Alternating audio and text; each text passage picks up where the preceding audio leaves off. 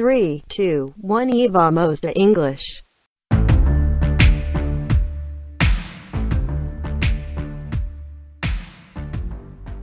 Hello, my peeps! Welcome back to another episode of E Vamos de English. No episódio de hoje a gente vai tentar algo diferente. Eu vou trazer alguns phrasal verbs que vão estar presentes em um poema de minha autoria que vai vir no final do episódio. Então vai ser um episódio bem curtinho, no qual a gente vai primeiro focar em phrasal verbs e aí veremos a utilização desses phrasal verbs em um poema. Então, galera, hoje a gente tem 1, 2, 3, 4, 5, 6 six phrasal verbs that we are going to be using in the poem. E todos esses seis phrasal verbs terminam com o advérbio, a partícula back. Nós sabemos que back, B-A-C-K, back, aqui vai funcionar como uma partícula que vai se juntar a seis verbos diferentes. Então, phrasal verb é isso. Quando um verbo se junta a uma partícula, seja ela uma preposição, seja ela um advérbio, ou às vezes acontecer de se atrelar os dois ao mesmo tempo, a um advérbio e a uma preposição. Mas hoje a gente só vai lidar com essa forma bem simples de verbo e advérbio. Então, os verbos são get, push, set, run, take e give. Então a gente tem get back, que pode ser retornar ou voltar. Temos push back, que pode ser adiar ou postergar. Set back, que pode ser atrasar, retardar, regredir.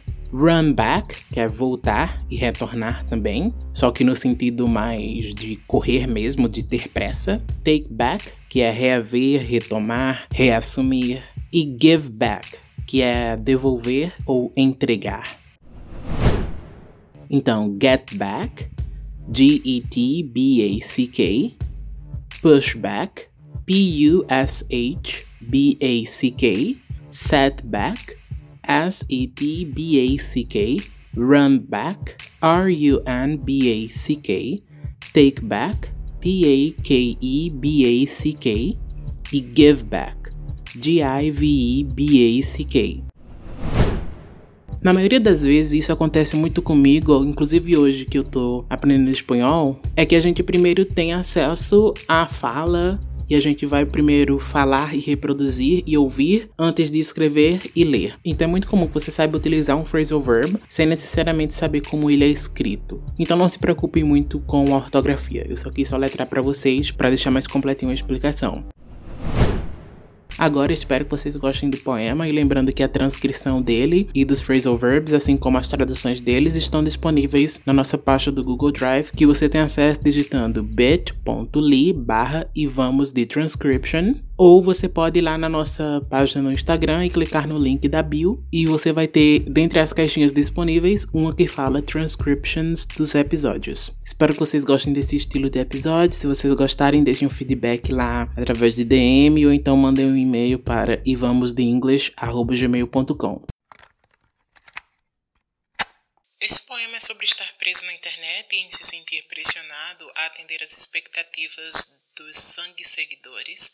Tem um pouco de Black Mirror, especialmente o episódio Nosedive, o primeiro episódio da terceira temporada, mas também tem um pouco da música Desconstrução do Tiago York.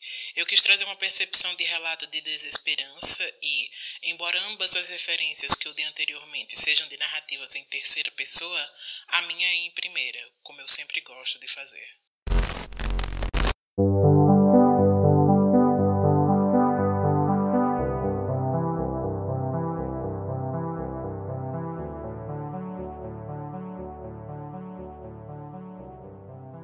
Scrolled too far, and now I can't get back. Logging off is constantly pushed back.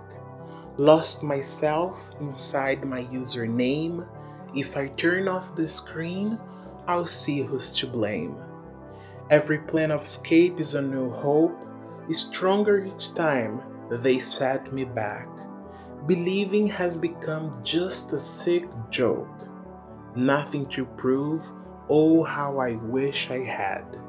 Run back in time, take back control, give back the spotlight. No way I know how, no way, no how, no peace, not now.